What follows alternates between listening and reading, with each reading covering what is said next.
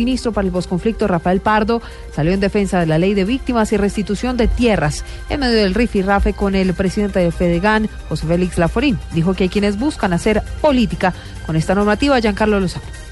El ministro para el posconflicto Rafael Pardo aseguró que los procesos de restitución de tierras que adelanta el Estado pasan por un proceso técnico y administrativo que ha demostrado que es posible devolverle los predios a quienes lo han perdido por el conflicto armado.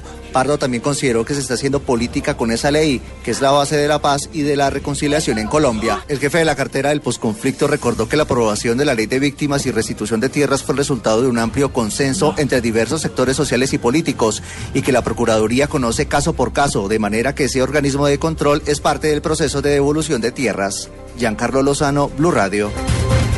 Giancarlo, gracias. 337. A esta hora se presentan fuertes enfrentamientos entre encapuchados y la fuerza pública en la Universidad del Valle. Vamos a, a Cali con los detalles. Está Nilson Romo.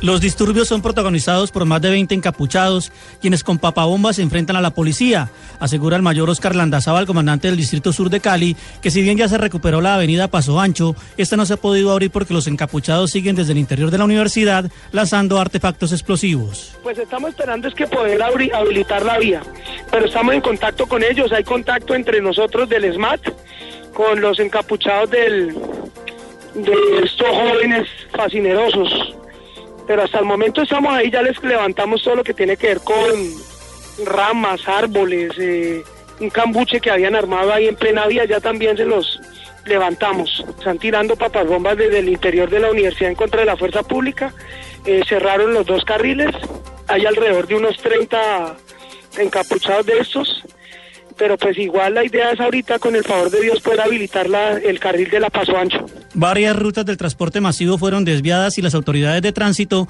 implementan planes de desvío mientras se retorna a la normalidad. Desde Cali, Nilson Romo Portilla, Blue Radio. 338, rápidamente más noticias en Blue Radio. Los expresidentes José Luis Rodríguez Zapatero, Martín Torrijos y Leonel Fernández acompañarán a la Comisión de la Verdad sobre los hechos políticos violentos ocurridos en Venezuela en los últimos años. El anuncio lo hizo el secretario general de UNASUR, el expresidente Ernesto Samper, quien también aceptó formar parte de esa comisión, pero como acompañante y no como miembro activo. El presidente de la Cámara de Representantes de Estados Unidos, el republicano Paul Ryan, afirmó hoy que ni quiere ni aceptará la nominación de su partido para ser el candidato a la Casa Blanca en las elecciones de noviembre, con el objetivo de zanjar de una vez por todas las especulaciones al respecto.